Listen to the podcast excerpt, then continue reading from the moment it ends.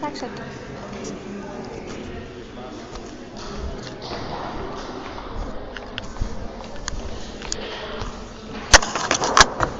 Ja, meine sehr geehrten Damen und Herren, bitte die Verspätung zu entschuldigen.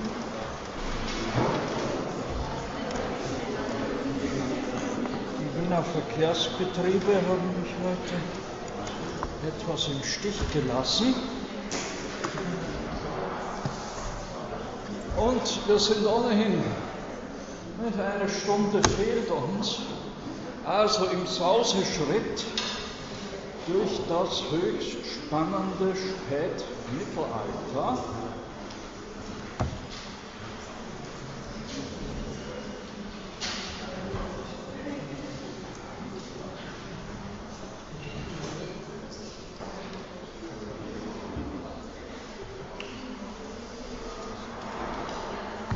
Durch das Spätmittelalter, so Bildschirmpräsentation von Beginn an. Wir waren, naja, Thomas von Aquin.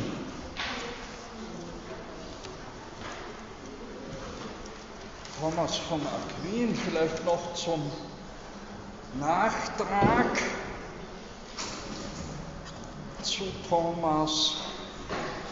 Äh, Thomas übernimmt die äh, aristotelische Definition der Seele als Entelechie des Leibes, also als Bewegungsprinzip äh, des Leibes und er übernimmt ihre Einteilung in vegetative, sensitive und intellektive Seele. Wobei er allerdings letztlich der Anima intellectiva, also der Geist, Seele, alle Seelenfunktionen überträgt. Nicht? Auch das wieder ein Gegensatz zum Augustinismus und der Franziskanerschule. Nicht? Denken Sie an Bonaventura, der ja eine Pluralität von Formen annimmt. Nicht? Thomas hingegen, so wie die Geistseele, in ihrer Kraft, ihrer Machtkraft entsprechend die sinnliche und die vegetative, also die sensitive und die vegetative Seele enthält, so auch alle niederen Formen, sie alles, sie allein, die Geistseele, die Anima intellectiva, wirkt alles, was die unvollkommeneren Formen in anderen wirken. Somit betont Thomas stark die Einheit des Menschen, wobei sich die Frage stellt, ob diese Einheit bei Thomas von Aquin nicht allzu überbetont ist. Es ergibt sich in diesem Zusammenhang etwa das theologische Problem der leiblichen Auferstehung der Toten. Nach der Lehre des Thomas mussten nämlich die leblos gewordenen Glieder zur völlig bestimmungslosen ersten Materie abgebaut werden. Da hilft nur eine Zusatzhypothese, nämlich die Zusatzhypothese, dass bei der Trennung von Seele und Leib, eben beim Tode, eine neue Forma corpore itatis, also eine neue Form des Körpers, ein Zug hält, die den toten Leib informiert. Nicht, woraus sich dann allerdings die weitere Schwierigkeit ergibt, inwieweit besteht dann überhaupt noch eine Identität zwischen dem ehemals lebendigen Leib und dem Leib des Toten.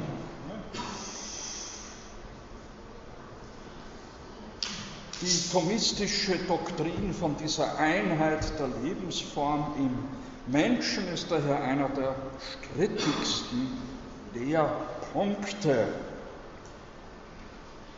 ebenso wie die Lehre von der Materie, allerdings der Materia Secunda nach Thomas.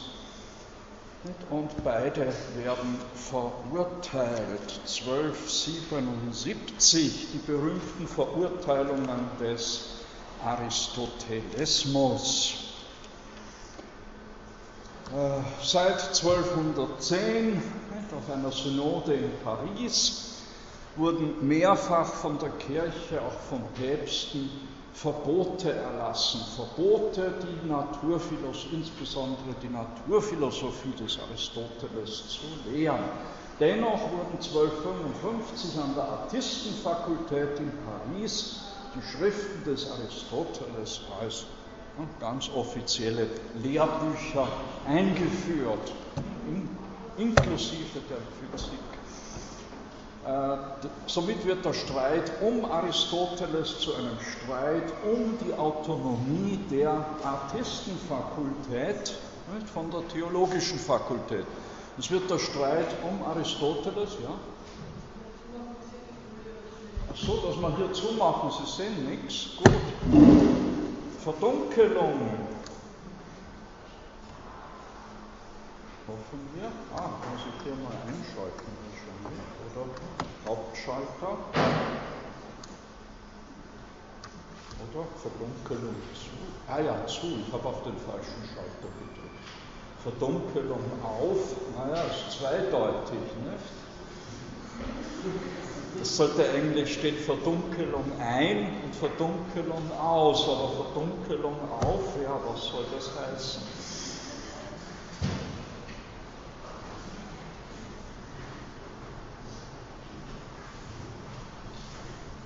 Ja, und noch dazu ist das der obere Knopf. Also, so, es ist finster genug. Jetzt wird es zu finster. Jetzt schalten wir Hilfsbeleuchtung ein. Geht's jetzt? Und Sie sehen jetzt. Die Folie können Sie dann spätestens, ich werde mich bemühen, vielleicht heute Abend noch runterladen. Ja, geht's. Also, ab 1210 mehrfach Lehrverbote. Vor allem naturphilosophischen Schriften des Aristoteles betreffen, zum Teil aber auch die Metaphysik. Es wird also der Streit um Aristoteles zu einem Streit letztlich um die Autonomie der Philosophie gegenüber der Theologie. Und das wird sozusagen stellvertretend durchgefochten an den führenden Universitäten der damaligen Zeit, Paris und Oxford. Der Bischof von Paris, Etienne Tontier, der Kraft seines Amtes auch äh, die Oberaufsicht über die Universität in Paris führt und versucht diesen Streit zugunsten der Kirche, zugunsten des kirchlichen Lehramts zu entscheiden. Und er stellt zunächst, ohne irgendwelche Namen zu nennen, die folgenden 13 Thesen ja, unter die ja, unter Strafe der Exkommunikation verurteilt er die folgenden 13 Thesen. In Klammer habe ich hinzugefügt, die dann, ah, äh, pardon, nicht 1210, 1270 erfolgt diese erste Verurteilung von 12, äh, von 13 Thesen. 1270 folgende 13 Thesen, die dann in einer längeren Liste von 219 Thesen, ne, die wird dann aufgrund einer von Etienne Tempier zusammengesetzten äh, Kleriker-Theologenkommission werden dann insgesamt 219 Thesen verurteilt und in Klammer füge ich auch jeweils schon die entsprechende These verurteilte These von 1277 bei. Erste verurteilte These, die These des Averroes, der Intellekt aller Menschen ist ein und derselbe an Zahl. Theologisch stellt sich dann gleich die Frage, ja, was ist dann mit der Auferstehung? Inwieweit gibt es dann eine Vergeltung, Rechtfertigung und Vergeltung im Jenseits. Eine zweite These, folgendes ist falsch oder uneigentlich gesagt, ein Mensch versteht. Nun, diese These versteht man erst, wenn man die entsprechende äh, These 14, die 1277 verurteilt wird.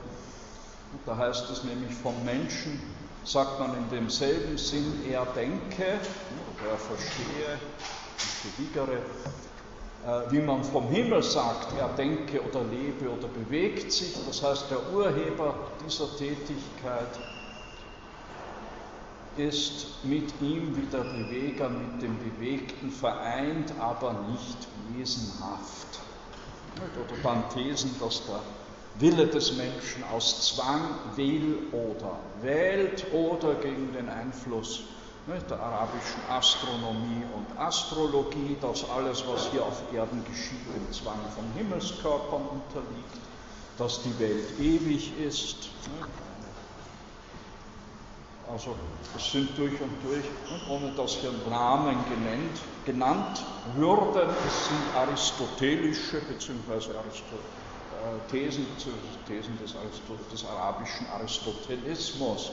1277 dann wird Compier von Papst Johannes dem 21., der übrigens selbst ein Gelehrter, ne, bedeutender Logiker ist, mit bürgerlichem Namen hieß er Petrus Hispanus, also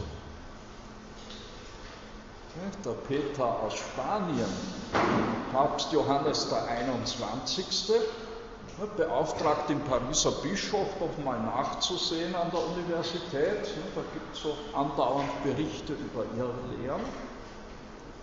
Und das hat Bischof Dampier zum Anlass genommen, eine Theologenkommission einzusetzen und der Papst war kurz zuvor gestorben, der Petrus Hispanus.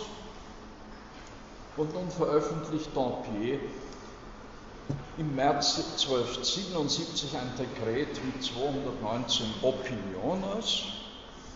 Das und nun nennt er zwei Magister der Pariser Universität, Sieger von Brabant und Poetius von Dazien. Dazien, damit ist Dänemark gemeint, also der Sieger von Brabant und der Poetius aus Dänemark und andere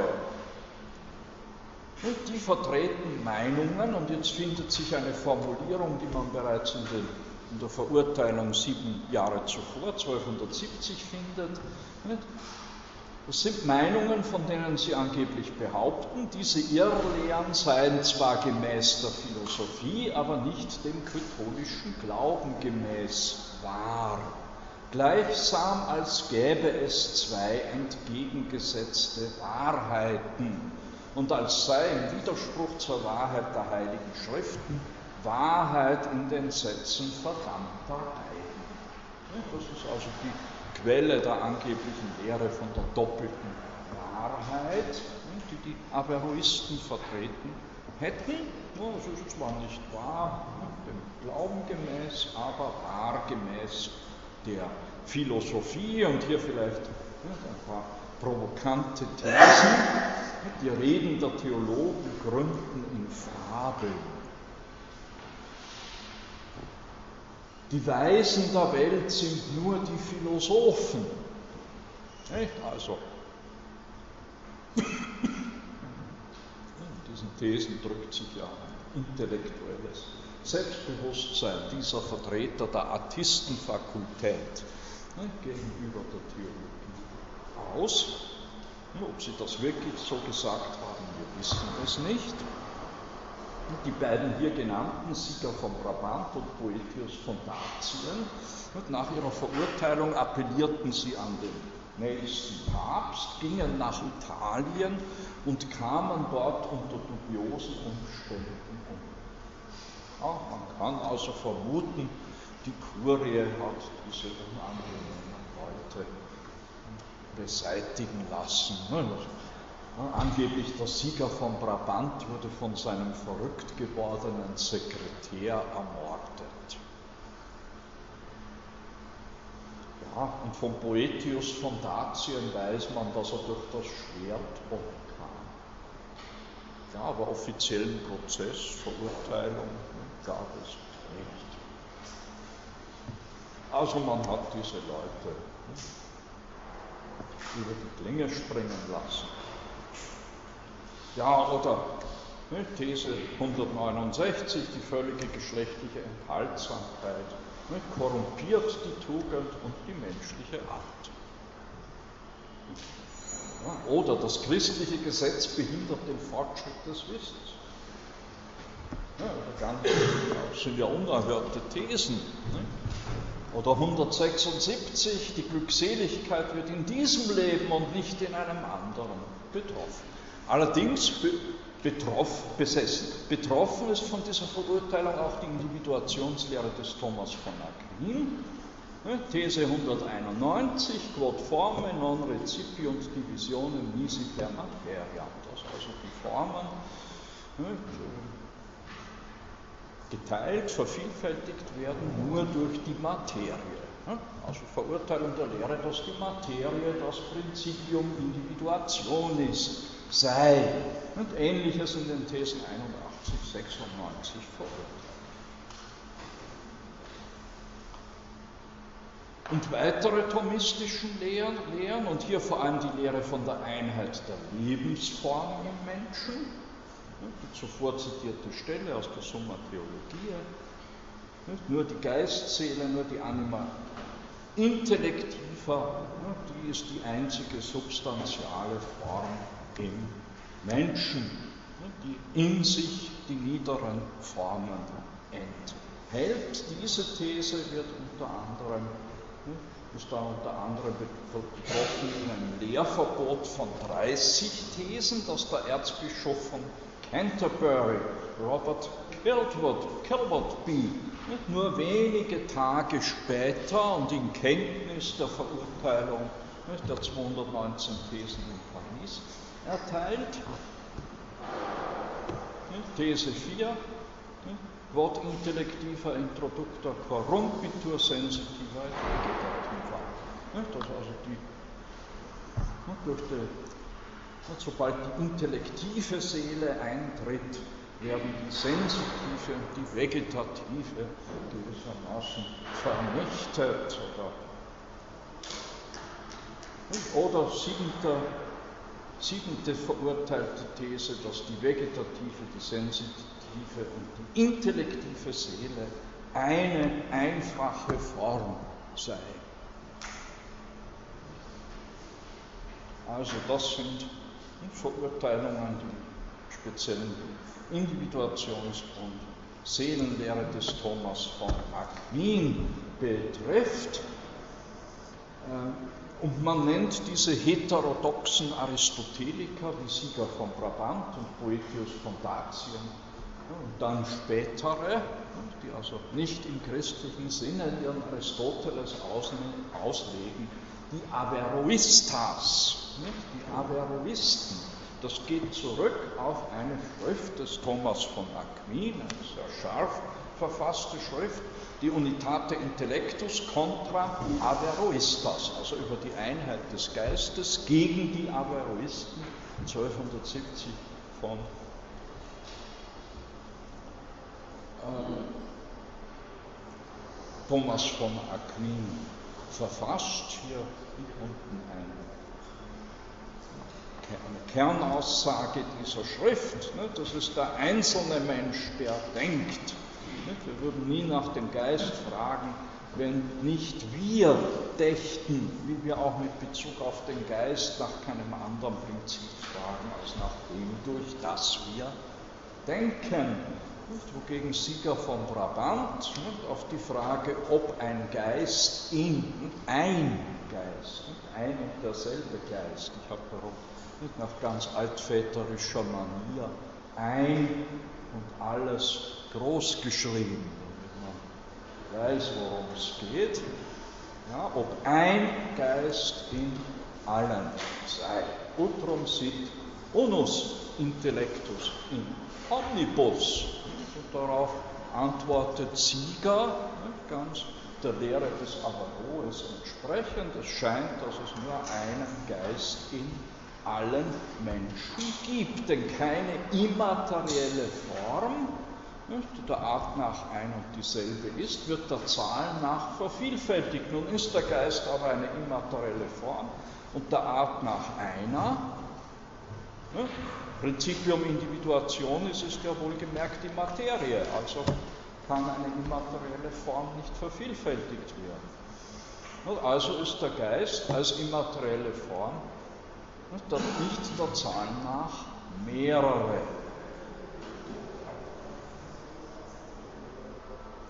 Und zwar ist der spekulative Geist oder der Intellektus spekulativus zwar in einem bestimmten Menschen vergänglich, er selbst aber ist einfach und ewig, wie Averroes sagt. Also eindeutiges Bekenntnis zum Averroes bei Sieger von Brabant, wie gesagt, so um 1280, manche sagen 1278 bereits, andere erst 1284 in Italien umgekommen ist.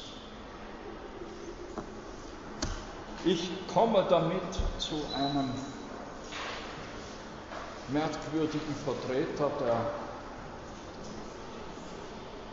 scholastischen Philosophie, den katalanischen oder besser mallorquinischen Edelmann Raimundus Lullus, den Doktor Illuminatus, Illuminatus deshalb, weil er aufgrund einer Vision in den dritten Orden der Franziskaner eintritt, 1265 in den dritten Orden, deshalb, weil das ein Laienorden ist, er ist nämlich inzwischen, er ist schon ist verheiratet und hat Kinder, kann also nicht, den, nicht als Frater voll in den Orden eintreten, er tritt also in den Laienorden der Franziskaner ein und widmet seine Arbeit hinfort ganz der Missionstätigkeit und das schließt ein das Studium jüdischer und arabischer Schriften und der entsprechenden Sprachen.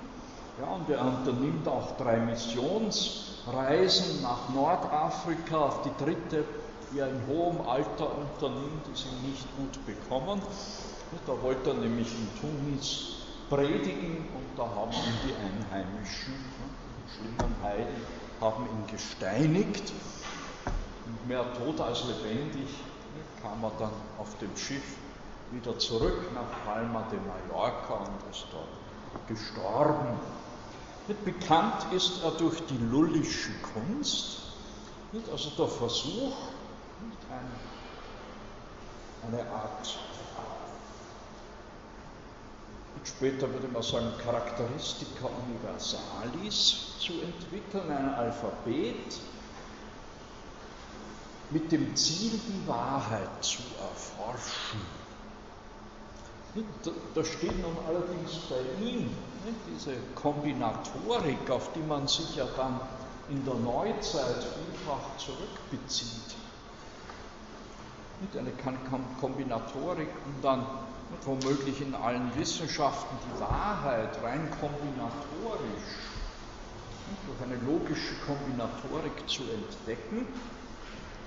Äh, das steht allerdings bei Raimundus Lullus ganz im Zeichen seines, seiner Missionstätigkeit. Also er will den Heiden, den Heiden, will er die Wahrheit der christlichen Religion logisch demonstrieren mit Hilfe solcher, etwa solcher Scheiben, ja, konzentrische Kreise, wo man also die Buchstaben und Begriffe gegeneinander verschieben kann und auf diese Weise nicht, Prinzipien und Regeln miteinander verknüpft, um die Wahrheit zu erforschen, sprich den Heiden die Wahrheit der christlichen, der christlichen vermitteln.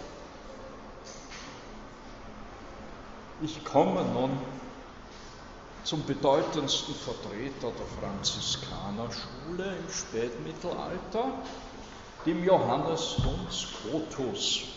Er trägt nicht umsonst den Beinamen Doctor Subtilis. Der Doktor Subtilis, ein Schotte, ja, tritt in den Franziskanerorden ein, wird zum Priester geweiht, studiert in Oxford, lehrt in Oxford und Cambridge, dann ab 1302 in Paris und dann ab 1307 in Köln, wo er sehr früh verstorben ist.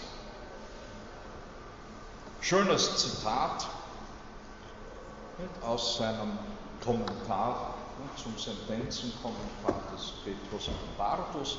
Streng verstandene Wissenschaft ja, erfüllt vier Bedingungen, ne, schließt vier Bedingungen ein, nämlich sie ist sichere Erkenntnis ohne Täuschung und Zweifel. Zweitens, sie ist Erkenntnis von Notwendiger. Drittens, sie ist durch eine dem Geist evidente Ursache bewirkt. Und viertens, sie ist dem Wissen vermittelt durch den Syllogismus oder durch den schlussfolgernden Diskurs. Ja, also hohe Anforderungen, die Johannes Duns Scotus an eine streng, ne, eine Wissenschaft im strengen Sinne stellt. In diesem Sinne durchaus versteht der Dr. Subtilis seine, seine Wissenschaft, ja, die Philosophie, die da im Dienste des Glaubens steht.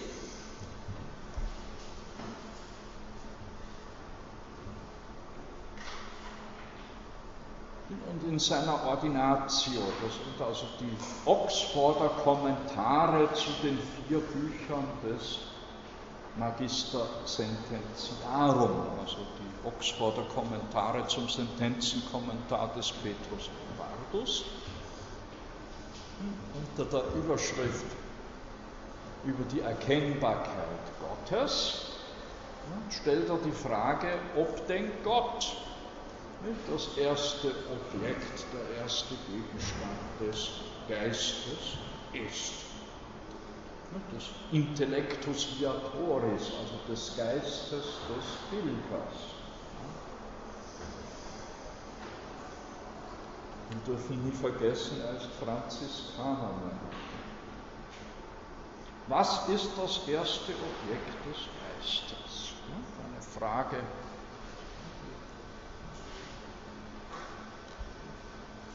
Avicenna an gewissermaßen an den Anfang der Philosophie gestellt hat. Und da gibt es eine Meinung, sagt er, nämlich das ist Thomas von Aquin, sagt er dann erst später, eine, eine Meinung, die besagt, das erste Objekt unseres Geistes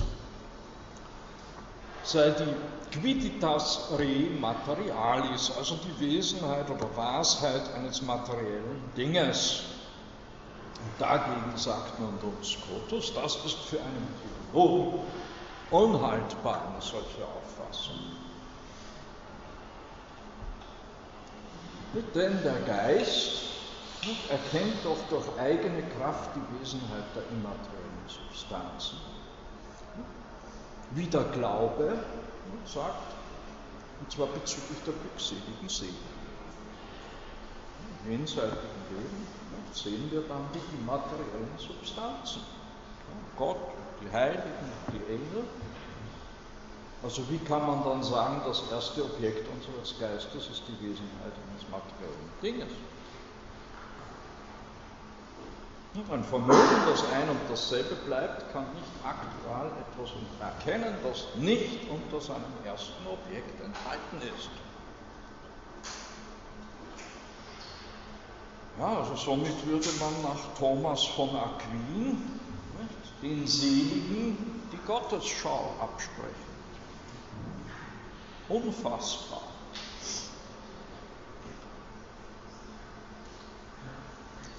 Und so stellt uns Kotos fest, der Geist, das gefällt mir wieder die Formulierung, der Geist erkennt jegliches unter einem um, umfassenderen Aspekt als dem des Vorstellbaren, weil er jegliches unter dem Aspekt des Seienden im Allgemeinen erkennt. Andernfalls hätte die Meta gäbe es für unseren Geist gar keine Metaphysik als Wissenschaft.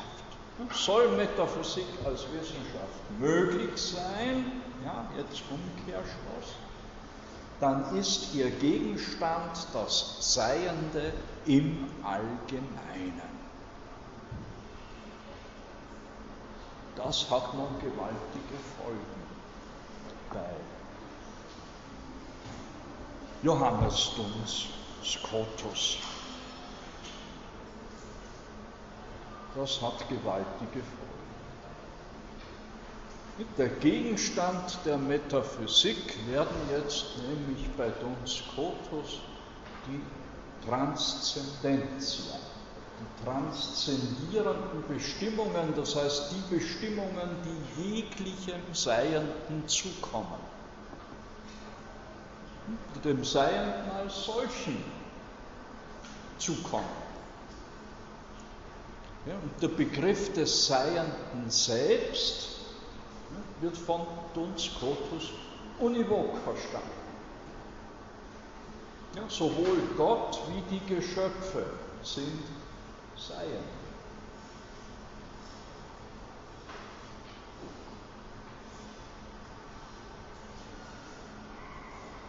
Das zuerst und am ehesten Wissbare sind die gemeinsamsten, die Kommunissima, die gemeinsamsten Bestimmungen, wie das Seiende als Seiendes.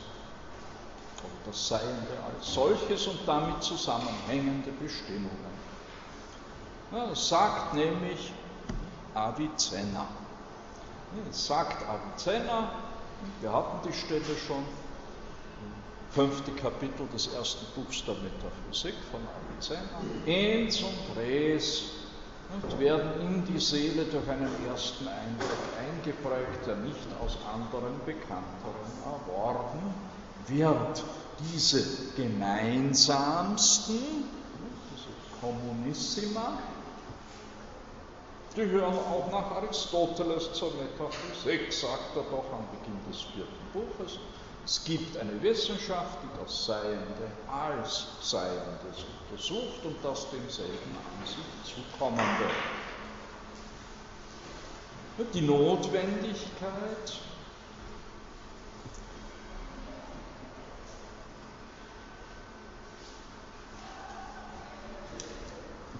dieser Kommunissima, dieser gemeinsamsten, allgemeinsten Bestimmungen, kann man auch so aufzeigen, weil die Kommunissima zuerst erkannt werden, wie durch Avicenna bewiesen wurde, folgt, dass Speziellere nicht erkannt werden können, bevor nicht jene gemeinsamen Bestimmungen erkannt werden. Man kann die Erkenntnis dieser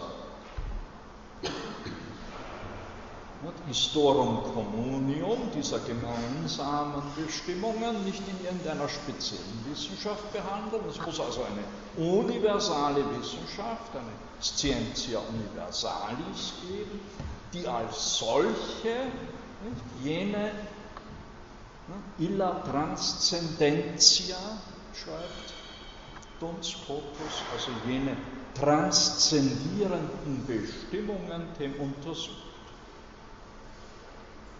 Und man nennt sie dann Transzendentalien. Eben diese Wissenschaft nicht, nennen wir Metaphysik. Das ist die transzendierende Wissenschaft, die von diesem Transzendentibus, von diesen Transzendentalien handelt. Und was sind nun die Transzendentia? Die Passiones, das sind die Passiones entis convertibilis. Also die mit dem Seienden, mit dem Seienden als solchen zugehörenden Bestimmungen.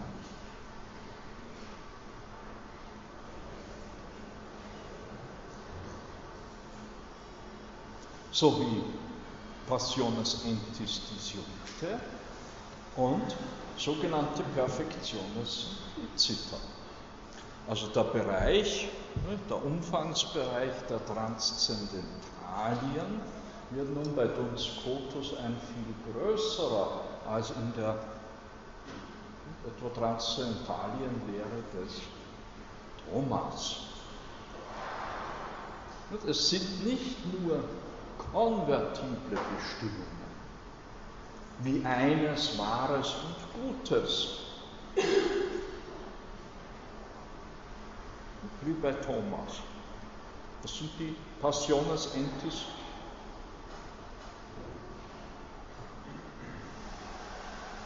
Simplices.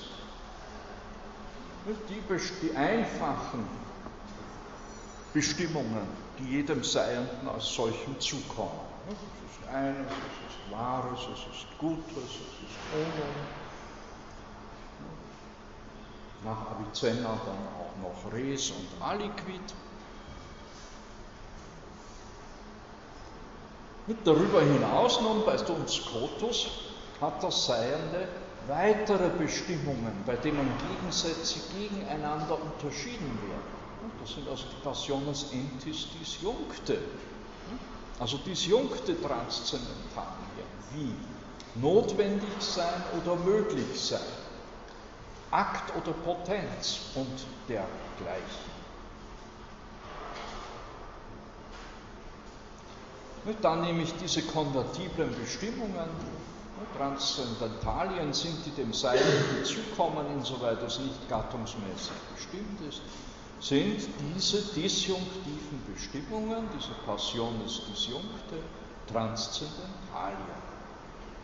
Und auch die Weisheit, das ist jetzt eine Perfectio simplex, nicht auch die Weisheit kann ein, somit ein Transzendentale sein und anderes dergleichen, dass Gott und dem Geschöpf gemeinsam ist.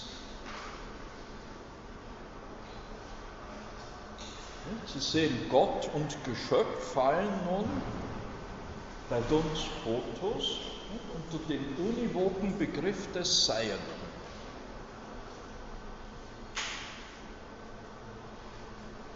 Und es steht frei, etwas derartiges wie Sapientia, allein von Gott zu sagen oder auch von Gott und irgendeinem Geschöpf. Ja, wir finden also bei Duns Scotus einen univoken Seinsbegriff.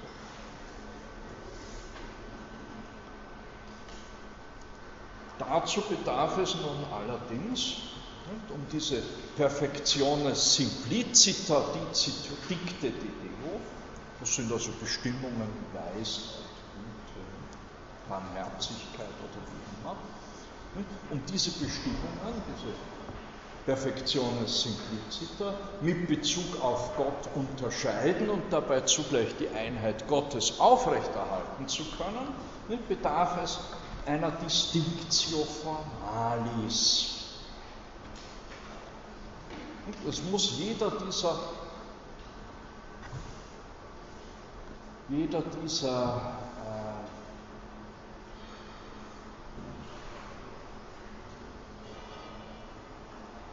äh, einfachen Vollkommenheiten, jeder dieser einfachen Vollkommenheiten muss eine eigene Ratio formalis zukommen, eine Wahrheit, die sie von jeder anderen reinen Vollkommenheit unterscheidet. Die gleiche ebenso eine Distinctio formalis findet sich dann auch in den Einzelwesen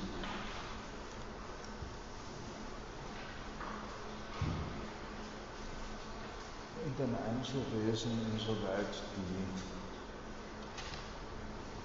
das Allgemeine in den Einzelnen durch Distinctio formalis von sonstigen Bestimmungen dieses Einzelnen unterschieden ist.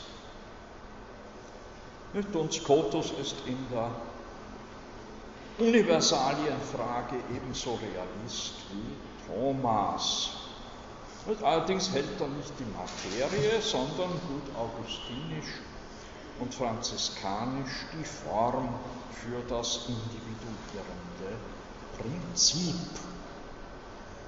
Ja, die vielberufene Hekzetas. Was ist das Principium Individuationis? Laut Thomas die Materie, nicht näher hin die Materia signata.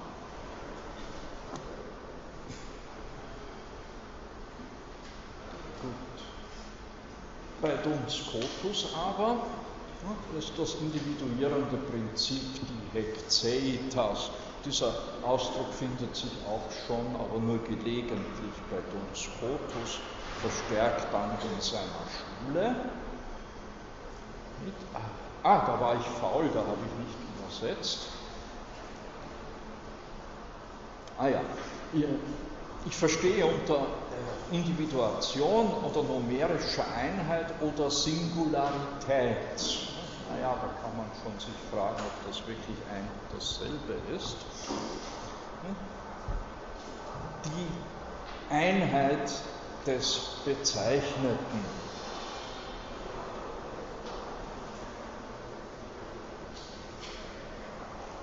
Und es geht dabei um die Frage nicht des allgemeinen äh, nicht des Singulären im Allgemeinen, sondern es geht um die Singularität dieses im Speziellen. Es geht um die Singularität des Speziellen, das als dieses bezeichnet wird. Beziehungsweise es geht um die es geht um die Frage, wie es überhaupt als dieses und est haec determinate, wie ist es überhaupt als dieses determiniert? Und dazu bedarf es irgendeines inneren, einer inneren positiven Bestimmung. Necesse est der aliquid positivum intrinsecum damit dieser Stein dieser Stein ist, bedarf es eines inneren, irgendeines aliquid positiven, inneren Prinzips der Bestimmung.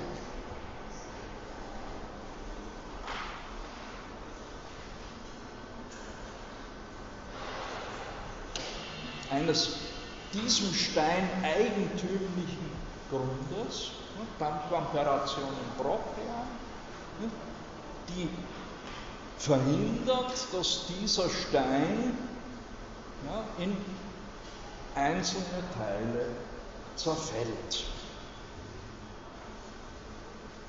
Und jenes Positive, erit iot,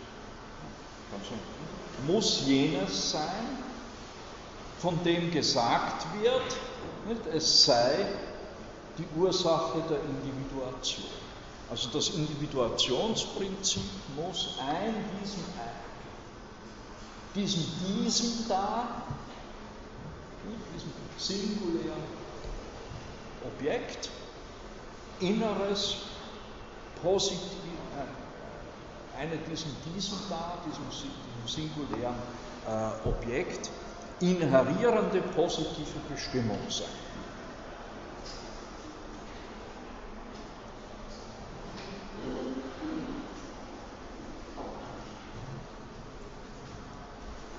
Nicht alique entitatis positive, wie es dann hier unten heißt. Ja, und schließlich will er doch eine Antwort geben auf die Frage, was denn das Prinzipium Individuation ist, und dann sagt er, so jetzt habe ich wieder brav übersetzt, und wenn du mich fragst, was diese individuelle Entität ist, etsi veras amecte est ista entitas individualis. Diese individuelle Entität, von der die individuelle Unterscheidung abhängt. Und wenn sie weder Materie ist, ja, wie Aristoteles und die Thomisten lehren, noch Form noch Kompositum, also zusammengesetztes aus Form und Materie ist. So antworte ich. Jede wesenheitliche Entität, omnis entitas quidditiva, ist als wesenheitliche Entität indifferent gegenüber dieser oder jener Entität. Es kann also nicht das eine quiditative Bestimmung sein. Daher ist diese Entität, nämlich diese individuierende, individuelle Entität, weder Materie noch Form noch Kompositum, insoweit jedes dieser ein Wesen ist, sondern diese individuierende, individuelle Entität ist die äußerste Wirklichkeit des Seienden. Es ist ultima realitas entis. Äußerste könnte ebenso gut erste wie letzte Wirklichkeit des Seienden übersetzen, das Materie oder Form oder Kompositum ist. Und zwar so, dass man jedwedes Gemeinsame und somit Bestimmbare insoweit, sofern es überhaupt ein Ding ist, unterscheiden kann, in mehrere, jetzt kommt wieder die Distinctio Formalis. Also jegliches Ding, jegliches das man bestimmen kann, kann man in mehrere formaliter getrennte Realitäten unterscheiden. Ja, das kommt diese Lehre von der Distinctio Formalis. Mit Realitäten, bei denen diese Formalita nicht jene ist. Die eine Realität ist nicht Formalita, die andere. Und so ist dieses Formalita die Entität des Singulären und jenes Formalita die Entität des Wesens. Wobei diese zwei Realitäten aber nicht zwei verschiedene Dinge sind, sondern aber eben nur formal unterschiedene Realitäten ein und desselben Dinges. Sie merken langsam, warum man Dr. Subtil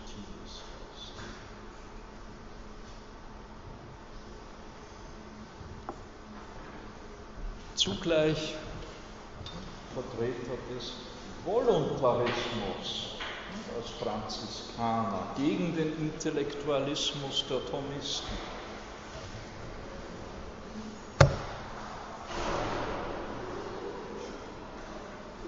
Was? Ah ja.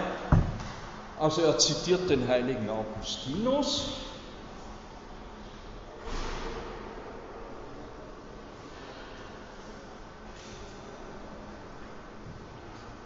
Und Ursache der Sünde ist der Wille, sagt Augustinus.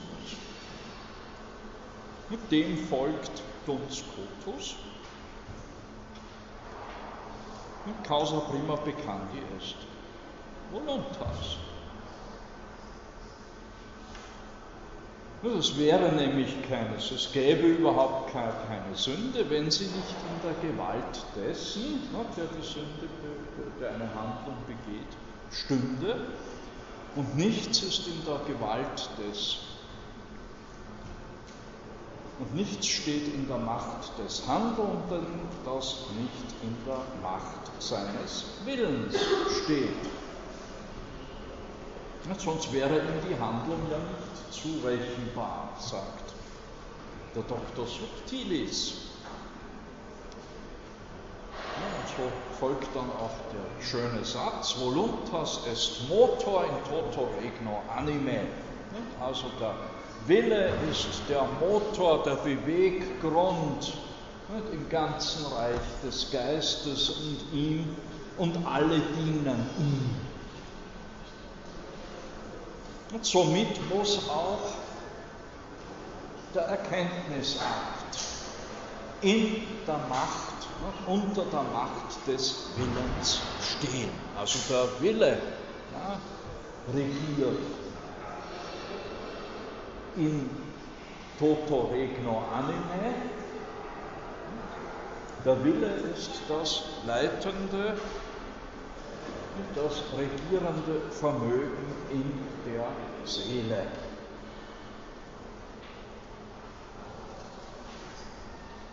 Ein zweites äh, Zitat, via voluntas libere movet, also der,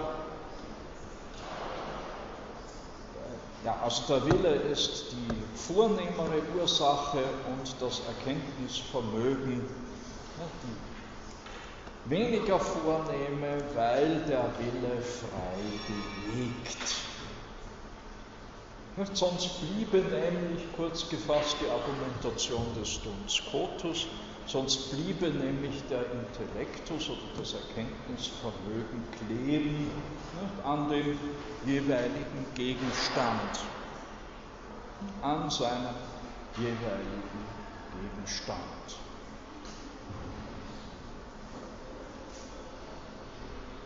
Wogegen der Wille aufgrund seiner ne, ex libertate sua, aufgrund seiner Freiheit, ne, es vermag,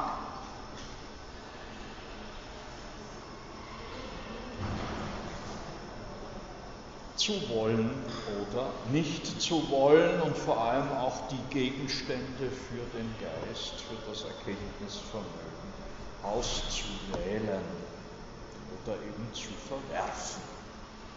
Also das ist nun der Voluntarismus des Duns Scotus in Bezug auf das menschliche Erkenntnisvermögen.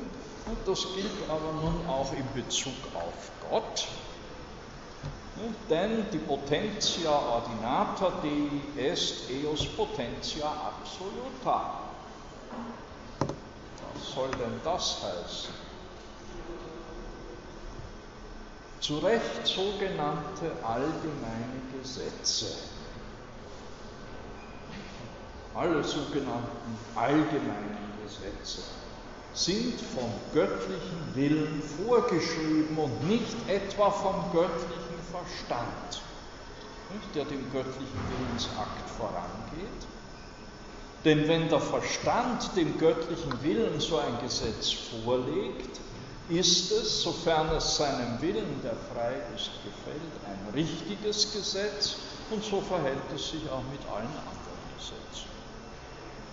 Also entscheidend ist der freie Wille Gottes, ja, ob ein Gesetz recht, richtig ist oder nicht. Der göttliche Verstand, der mag zwar dem göttlichen Willensakt vorangehen, legt ihm ein Gesetz vor und Gott entscheidet dann frei, ja, ob dies ein Gesetz ist, das ihm gefällt, seinen freien Willen oder nicht. Wenn es ihm gefällt, dann ist es ein richtiges, allgemeines Gesetz. Und so wird also von Gott, wenn er jenen von ihm vorgeschriebenen richtigen Gesetzen gemäß handelt, gesagt, er handelt der Potentia nata entsprechend. Er handelt der geordneten, seiner geordneten Macht entsprechend. Da er aber auch vieles zu tun vermag, das nicht jenen bereits vorgeschriebenen Gesetzen unterliegt. Illas leges jam prefixas. Also vieles vermag, zu tun vermag, das nicht jenen bereits vorgeschriebenen Gesetzen unterliegt, spricht man von seiner Potentia absoluta. Denn Gott vermag Beliebiges zu tun, sofern es keinen Widerspruch.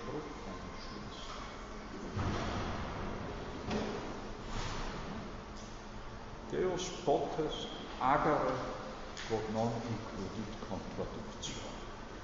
Gott vermag alles zu tun, sofern es keinen Widerspruch einschließt.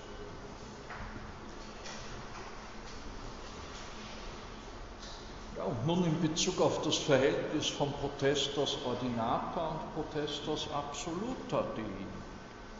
Es ist ja kein Gesetz richtig, sofern es nicht mit Zustimmung des göttlichen Willens festgelegt Mithin erstreckt sich seine Potentia absoluta auf nichts anderes als jenes, das er geordnet vollbrächte, falls er es vollbrächte.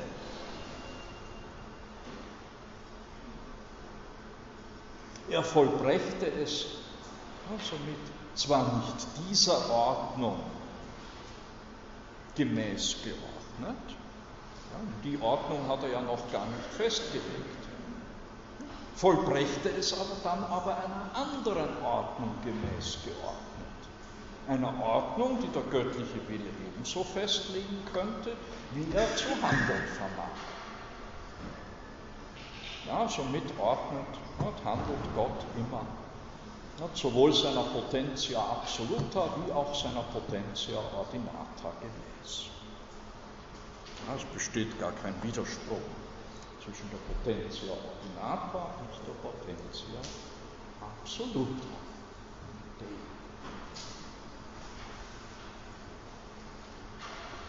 Der Doktor Subtilis. Begriffsrealist, als solcher dann von seinem Ordensbruder Ockham bekämpft, nicht das Allgemeine, die Natura communis, das aber wie zuvor gesehen,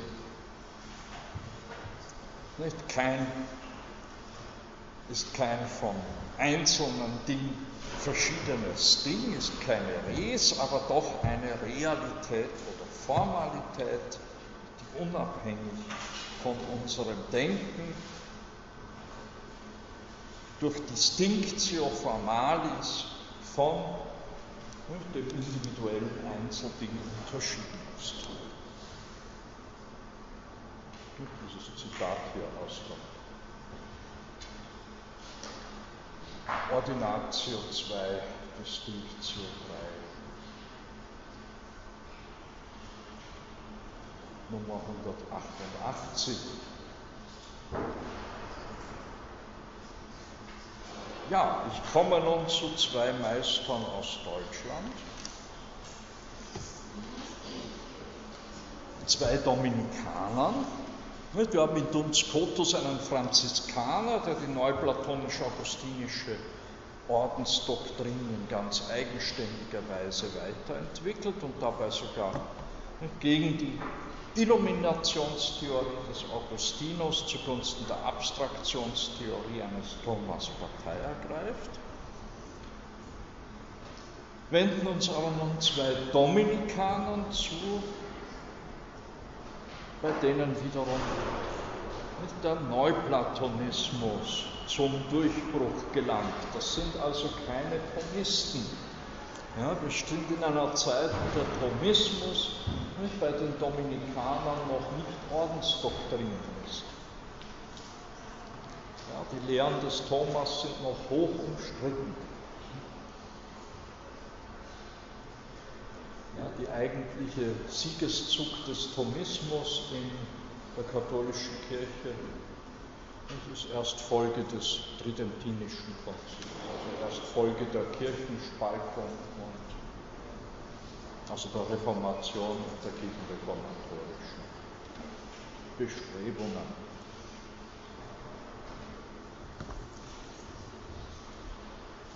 Theodoricus Teutonicus, in Freiberg in Sachsen geboren, Dominikaner, studiert in Köln, Ordenshochschule in Köln und dann in der führenden Universität Europas in Paris. Er wird sogar Provinzial der deutschen Ordensprovinz, ist sogar drei Jahre lang Generalvikar der Dominikaner. Äh, anschließend lehrt er als Magister der Theologie in Paris und ist dann wieder mit Verwaltungstätigkeiten in seinem Orden äh, vollauf beschäftigt, dieser Dietrich von Freiberg. Dietrich von Freiberg wurde zunächst, ist zunächst der Forschung bekannt geworden über seine Schrift Die Iride, also über den Regenbogen. Und äh, Dietrich von Freiberg, eben ein wichtiger Naturforscher des Spätmittelalters, er entdeckt dass der Regenbogen entsteht durch zweimalige Brechung und einmalige Reflexion der Sonnenstrahlen in den Regentröpfen und liefert somit die erste geometrisch richtige Konstruktion des Regenbogens.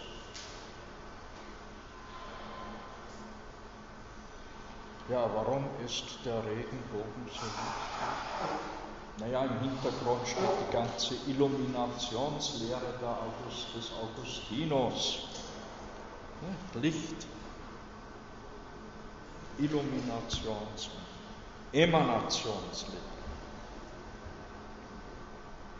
Wobei dieser Dietrich von Freiberg nun in seiner Erkenntnislehre den aristotelischen Intellektus agens verbindet mit dem augustinischen Abditum mentis, dem Abgrund, Ungrund, Urgrund des Geistes, in dem wir Gott finden.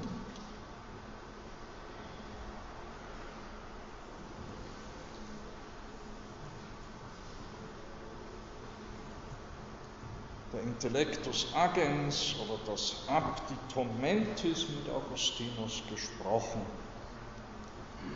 Ja, 14. Buch von De Trinitate, 7.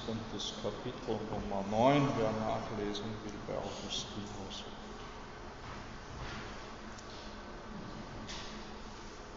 Ist das Höchste, das Gott in unsere Natur gepflanzt hat, das Gottförmige, die Forme, durch das er die vernünftige Kreatur auszeichnet, sodass sie nach seinem Bilde, also als Imago, als Bild Gottes, gestaltet erscheint. Der Intellekt ist die Stätte, in der der Mensch vorfindet, was er in Wahrheit durch vernünftiges Denken bei sich selbst schaut und was er von einem anderen befragt, antwortet.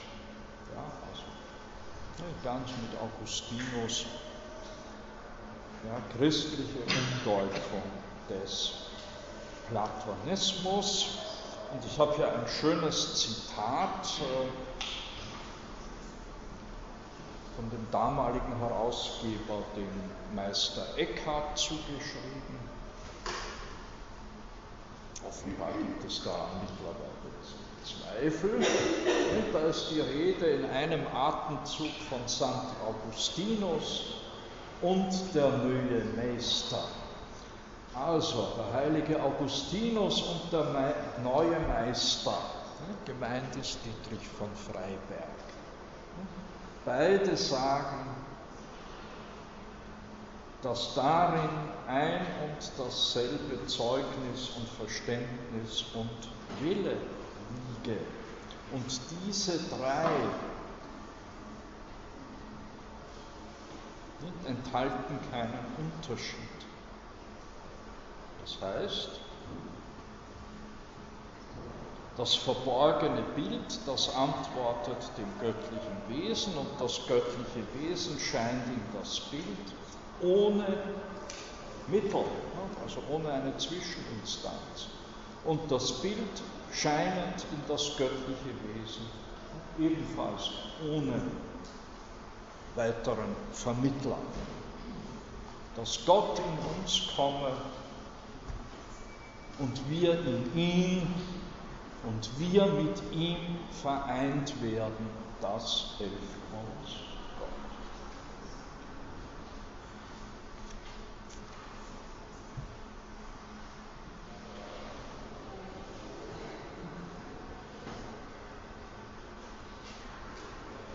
Wir kommen zu dem deutschen Mystiker, Meister Eckhart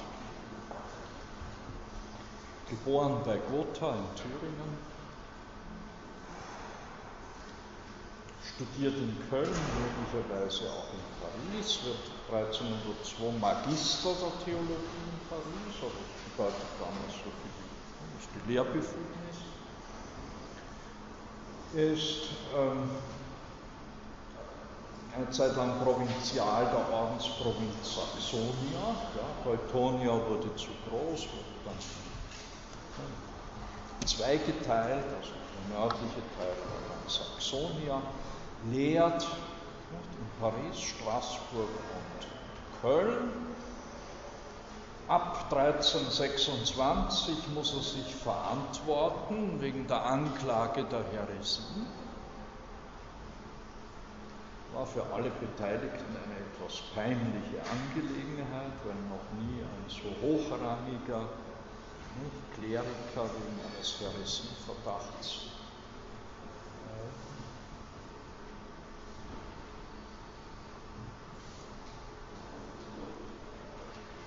prozessieren musste. Es kam also zu Prozessen in Köln und in Avignon. Während des Prozesses in Avignon, möglicherweise hat sich Meister Eckhart zu seiner Verteidigung damals in Avignon aufgehalten. Wir wissen es nicht aber noch während des Prozesses verstirbt er 19, äh, 19, 1329 1329 in der Bulle in Agro Dominico, also im Garten oder im Felde des Herrn, verurteilt Papst, ich glaube Johannes der 22. Ja, das muss der 22. gewesen sein. 28 Sätze des, des Meister Eckhart. Ja, es wird nicht Meister Eckhart selbst verurteilt. Er hat nämlich schon vorsorglich Not allen Sätzen, die dem Urteil der Kirche gemäß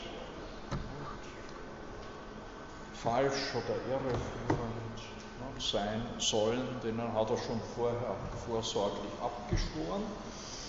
Aber es werden 28 seiner Sätze verurteilt, was dann im Nachhinein die Eckhart-Rezeption über Jahrhunderte behindert hat ja, die offizielle Eckhart-Rezeption.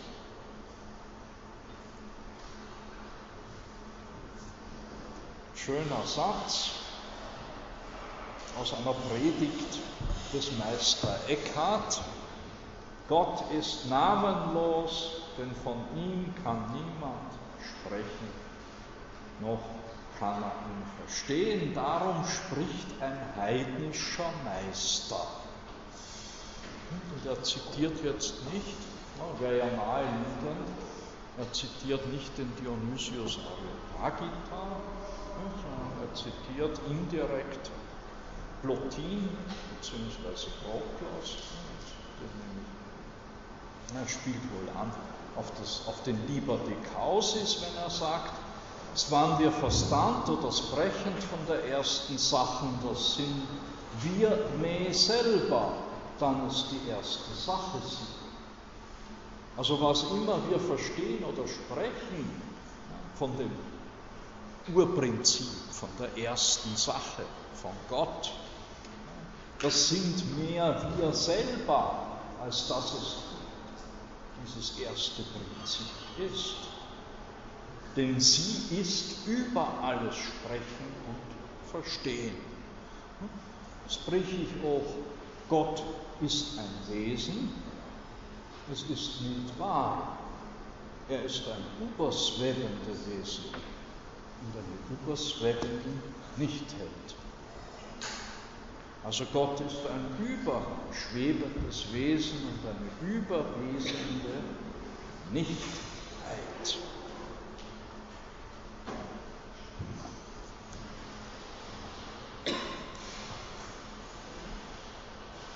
Nun, beste Einführung nicht, zu Eckehard. Oder Eckhart gibt Eckhart selbst in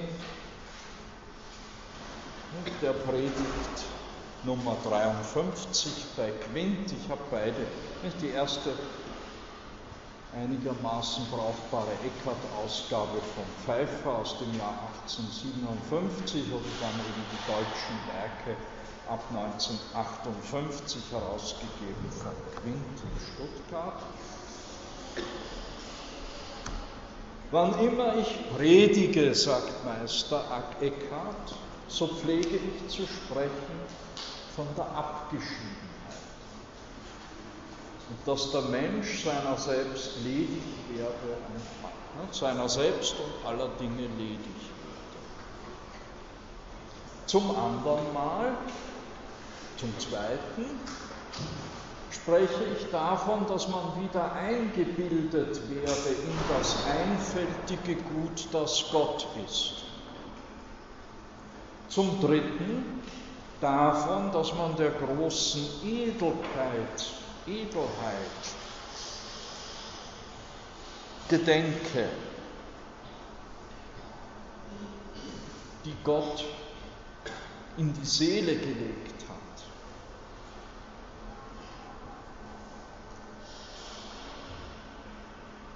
damit der Mensch dadurch zu Gott kommt. Und zum Vierten spreche ich von der Lauterkeit der göttlichen Natur. Welche Klarheit in der göttlichen Natur ist, das ist unaussprechlich. Gott ist ein Wort, ein ungesprochen Wort. Von dieser Lauterkeit, von diesem vierten Punkt, von dieser Lauterkeit der göttlichen Natur, die über alle Gegensätze erhaben und darum unaussprechlich ist, beziehungsweise nur in paradoxen Wendungen auszudrücken ist, von dieser Einheit Gottes sind wir in diesem ersten Zitat er ist ein überschwebendes Wesen und eine überwesende Nichtheit ausgegangen. Wenden wir uns also dem dritten Grundgedanken Eckharts zu, der Edelkeit, die Edelkeit, die Gott in die Seele gelegt hat. Dieser Gedanke hängt aufs engste zusammen mit dem zweiten, der Wiedereinbildung in das einfältige Gut. In der Seelenlehre übernimmt Eckhart zunächst die aristotelisch-thomistische Doktrin von den verschiedenen Seelenvermögen sowie die neuplatonisch-augustinische Lehre von der Mittelstellung der Seele zwischen Gott und der Schöpfung. Die Unterscheidung der Seelenvermögen und die Differenz von Schöpfer und Geschöpf werden jedoch mit Blick auf die angestrebte Wiedereinbildung in das einfältige Gut eingeebnet, nivelliert bei Eckhart. Im Hinblick auf dieses Gut ist das kreatürliche Sein als solches ein Nichts. Alle Kreaturen sind ein lauter Nichts. Denn das, was kein Wesen enthält, das ist, das existiert nicht. Alle Kreaturen haben kein Wesen, denn ihr Wesen schwebet an der Gegenwärtigkeit Gottes. Kehrte sich Gott ab, und auch nur für einen Augenblick von allen Kreaturen, so würden sie zunichte. Also in dieser Differenz, in dieser Spannung, Schöpfer und Geschöpf, ist das Geschöpf nichts.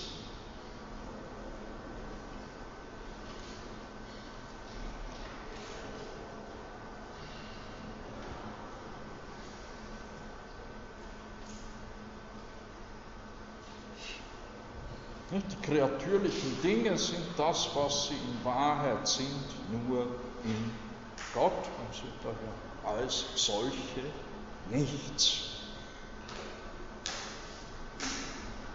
Allerdings in der Seele, in der menschlichen Seele, ist etwas, das formuliert das wunderbar, dass etwas in der Seele ist, das Gothe Dativ, ne, dass also dem Gott also Sippe ist, so verwandt ist, dass es ein ist und nicht vereint.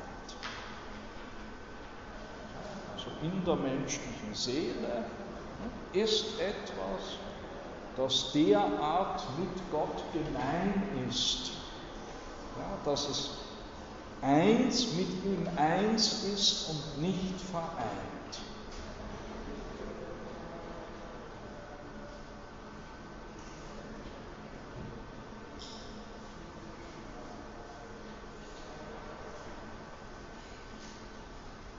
Es hat also nichts gemein mit all dem, das geschaffen ist. Ja, denn all das, das geschaffen ist, das ist nichts. Dieses Etwas in der Seele aber ist aller Geschaffenheit fern und fremd. Wäre der Mensch als Ganzer so, wie dieses Etwas in der Seele, wäre er ungeschaffen und ungeschöpft. Fände ich mich einen Augenblick in diesem Wesen, ich achtete so wenig auf mich selbst wie auf ein Mistwürmlein.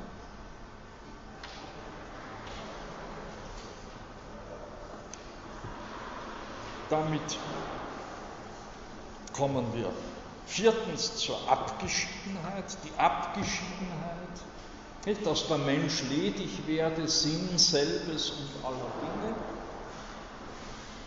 Diese Abgeschiedenheit ist Aufhebung der Kreatürlichkeit mit dem Ziel der Vereinigung von Mensch und Gott. Denn, sagt Eckhart, Leersein aller Kreatur ist Gottes Vollsein und Vollsein aller Kreatur ist Gottes Leersein. Darum soll der Mensch, ich zitiere,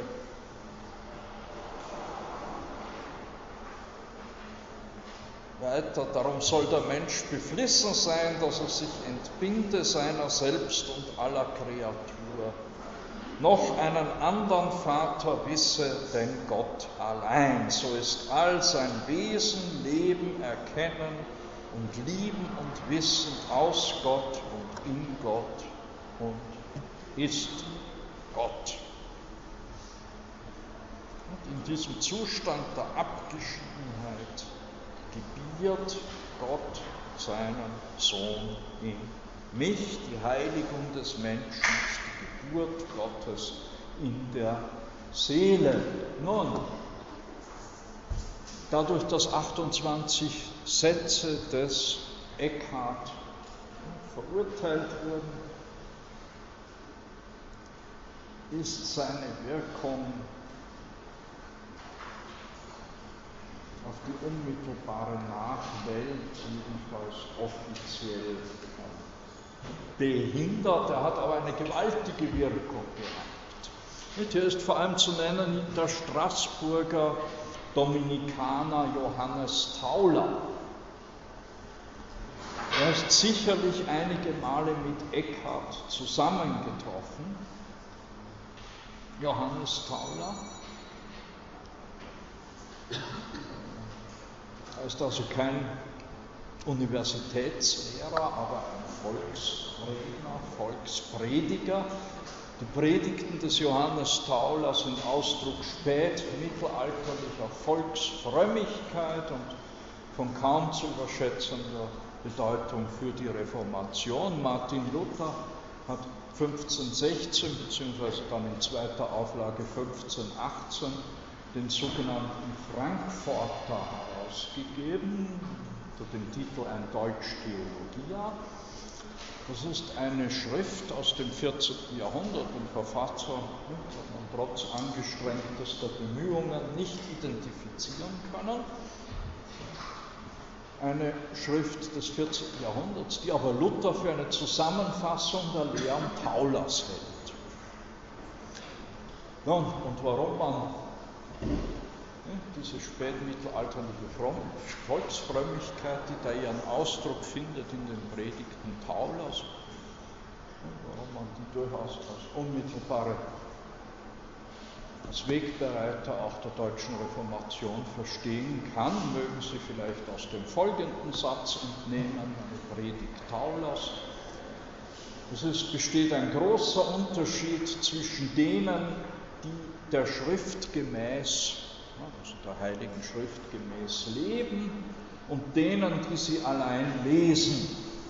Die sie lesen, also die Gelehrten, Vertreter der Amtskirche, die wollen erhöht und geehrt sein und verschmähen diejenigen, die der Schrift gemäß leben. Und die ihr gemäß leben, die halten sich selber für Sünder und erbarmen sich der anderen. Ja, das ist der Sprengstoff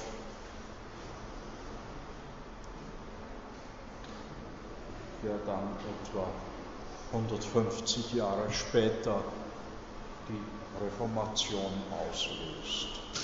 Ein unmittelbarer Schüler Eckharts ist Heinrich Seuse oder latinisiert Suso.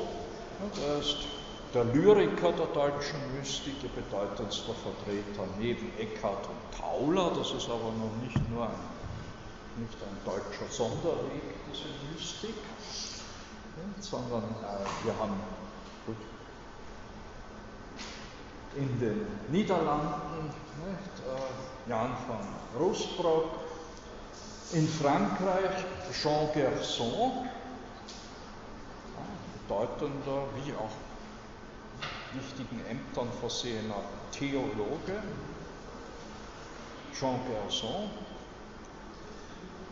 dem man lange Zeit auch hielt für den Verfasser des, der Schrift De Imitatione Christi, ist 1418 erschienen und ist das vielleicht wirkmächtigste, jedenfalls meistgelesene Dokument der Devotion Moderna, also der modernen Gottesverehrung. die ihren literarischen Ausdruck findet in der Mystik. Und der Verfasser ist Thomas von Kempen vom Niederrhein. Thomas A. Kempis. De Imitatione Christi. Neben der Bibel wahrscheinlich das meistgelesene Werk. Ich weiß, heute kennt man es nicht mehr so. Die Nachfolge Christi.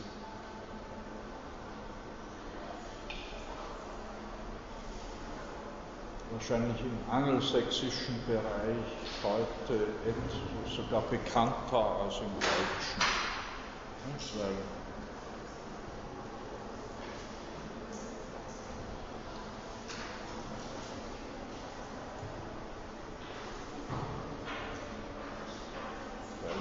Methodismus vielen evangelikalen Bewegungen dann in der englischsprachigen Welt diese Schrift des Thomas von Kempen äh, hoher Bedeutung zugeschrieben wird. Nun habe ich versprochen, ich komme bis Nikolaus von Kues, komme ich auch im Zusammenhang mit Meister Eckhart. Dem Nikolaus von Kues wurde nämlich von einem Heidelberger Theologen, dem Johannes Wenck, nicht, vorgeworfen, dass er in seiner Schrift Dr. Ignorantia heretische Thesen vertritt, ja, die sehr erinnern an diese verdächtigen Lehren des Meister Eckhart. Und darauf antwortet dann Nikolaus von und tritt offen für Meister Eckhart ein, indem er schreibt, die Schriften des Eckhart das sind für den Vulgus, für den Pöbel zwar nicht geeignet, aber per Intelligentes, also für die Klugen, ist viel Subtiles und Nützliches in diesen Schriften zu finden, schreibt der Kusana diesem Heidelberger Theologen Standbuch. Und er spricht auch selbst von der von ihm gelehrten Coincidentia Oppositorum, dem Zusammenfall der Gegensätze, als dem anfänglichen Aufstieg in die, oder äh, Beginn des Aufstiegs zur mystischen Theologie. Guilelmus Ockham will ich Ihnen auch noch präsentieren, den Venerabilis Inceptor, der Doktor in Incipilis, wie man ihn nannte. Ja, jetzt wird es richtig spannend. Ja, eine Stunde fehlt. Äh, ist also ein Engländer, studiert in London und Oxford und man nimmt an, dass er seit 1324 am päpstlichen Hof in Avignon äh, weilt, um seine Lehre zu verteidigen. Zeitgleich spieß, äh, spitzt sich zu der sogenannte Armutsstreit zwischen den Franziskanern und der Amtskirche, vertreten durch Papst Johannes XXII. in Avignon.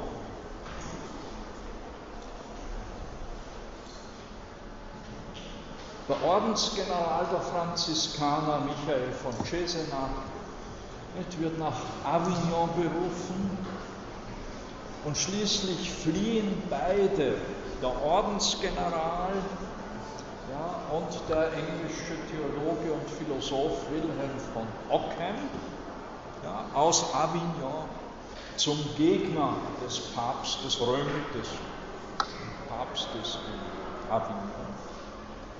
Sie fliehen an den Hof Ludwigs des Bayern, also des deutschen Königs. Und Ockham dürfte 47 nach älterer Forschung 49 in München gestorben sein. Sie sehen, er hat eine Unmenge geschrieben. Das Neue, das Neue, was hier bei Ockham als dem ja, Haupt der Nominalisten aufbricht, hat sehr gut sein Gegner zusammengefasst. Und ausnahmsweise zitiere ich jetzt den Gegner eines Mannes, der John Lutterell, ja, ein englischer äh, Theologe, ja, der den Ockham die ganze Zeit über verfolgt wohl auch dafür verantwortlich war, dass er es nicht zum Magister gebracht hat. Darum der Beiname Venerabilis Inceptor, das heißt, er war zwar nicht Magister, hatte aber dennoch das Recht zu lehren. Wohl aufgrund dieser Ränkezüge des John Latourell äh, hat es mit der akademischen Karriere des Ockham nicht ganz so geklappt. Eben deshalb ist er wohl auch vor dem päpstlichen Hof zitiert worden. Und dieser Johannes äh, Lutherell hat ein Büchlein gegen die Lehre des Wilhelm Ockham verfasst und fasst hier sehr schön, sehr schön zusammen, worin er denn nun das Gefährliche dieser Lehre sieht. Und vielleicht der Schlüsselsatz, Ähnlich, Gleichheit, Ähnlichkeit und andere Relationen zwischen den Geschöpfen. Nicht, sind der Lehre des Ockham zufolge nur nomina significantia, nicht, sind der Lehre des Ockham zufolge nur bezeichnende Namen für distinkte, absolute Sachen. Für res distinctas absolutas und von der Seite der Sache her nichts weiter, ist nichts weiter vorstellbar als eben ihr schlichtes Dasein, ihr schlichte, ja, dieses Absolute, obwohl doch Namen oder Konzeptus, mentale Konzepte, Begriffe verschieden sind. Dies, sagt Lutherell, ist gefährlich, weil es alle Relationen zwischen den Geschöpfen aufhebt, alle Abhängigkeiten und Verbindungen der Sachen untereinander und die Ordnung, die ohne Relationen nicht sein können. Ja, also der Nominalismus oder Terminismus des Ockham ist ontologisch ein Singularismus führt in einen ontologischen Singularismus Und es ist dann sehr die Frage,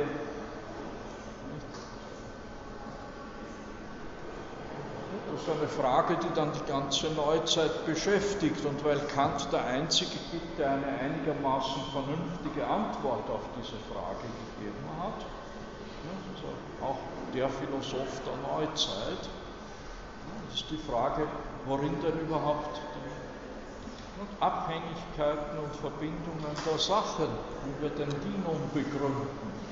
Wenn das Ersterkannte ja, nicht Kommunissima sind, wie bei Duns Scotus, sondern Singularitates. Ja, was ist denn dann das, nicht, was diese singulären Existenzen oder Entitäten und Zeit miteinander verbindet? Das ist die große Frage, die die neuzeitliche Philosophie im Grunde bis heute umtreibt.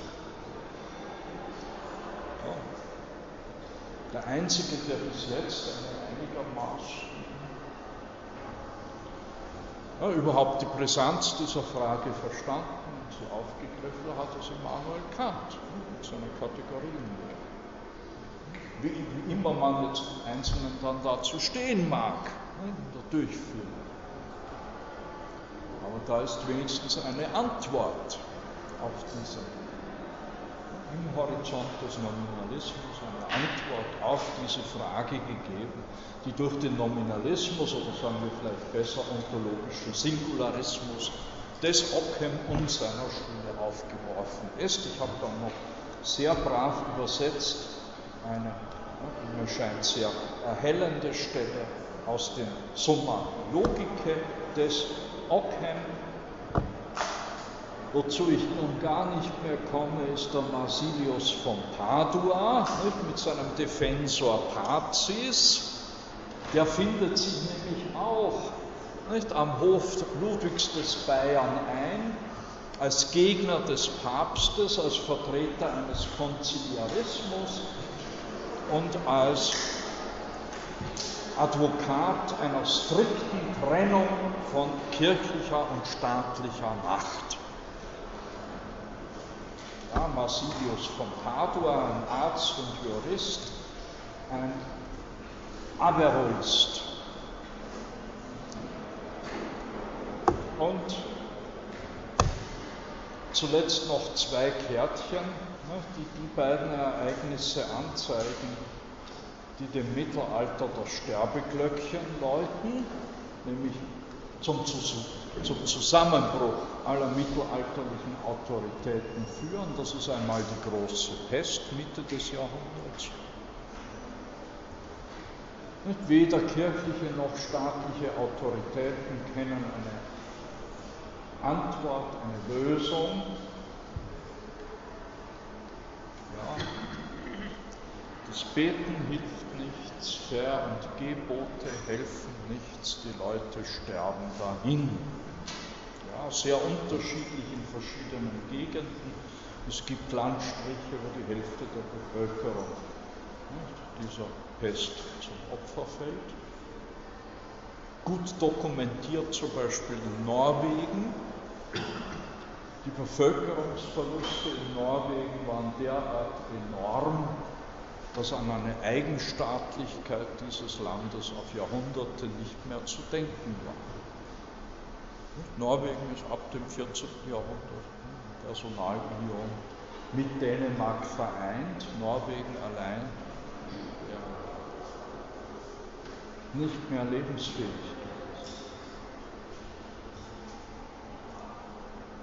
Und das Zweite, was vor allem die kirchliche Autorität, ne, der kirchlichen Autorität, der Autorität des Papsttums enormen Schaden zufügt, ist das abendländische Schisma. Für 40 Jahre haben wir zwei, ja, einige Zeit lang sogar drei Päpste. Der eine sitzt in Avignon und der andere in Rom.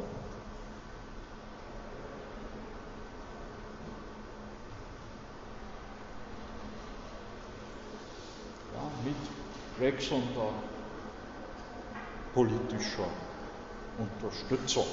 Klar, Papst in Avignon, ja, das ist der Papst des französischen Königs und seiner Verbündeten, das sehen Sie sehr schön auf diesem Kärtchen. Ja, der Papst in Rom ja, ist eigentlich der Papst ja, des Reiches, des Heiligen Römischen Reiches.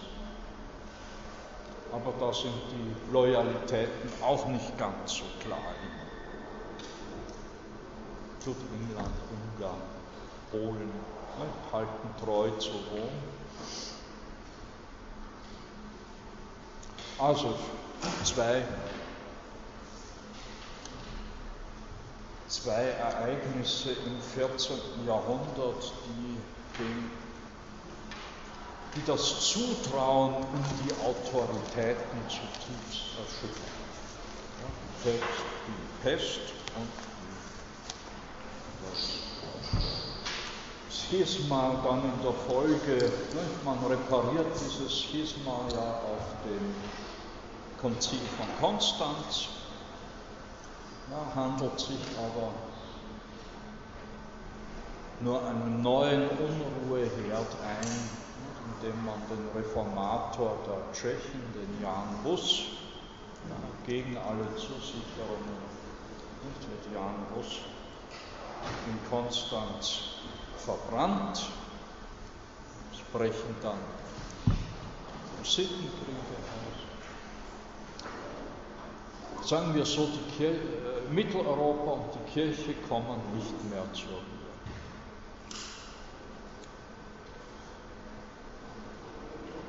Gut, erwähnt habe ich ihn zumindest die Nikolaus von Kurs, Kardinal, der so wirklich an der Schwelle vom Mittelalter und Neuzeit steht. Ja, ich danke für Ihre Aufmerksamkeit. Nächste Woche schriftliche Prüfung, in zwei Wochen nochmal schriftlicher Prüfungstermin und erste Woche Oktober. Ja, falls die Götter es erlauben,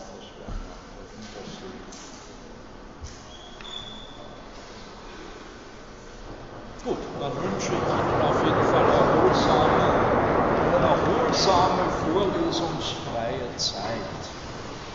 Ich sage bewusst nicht Ferien, weil der Philosoph ja unermüdlich wirkt und schafft.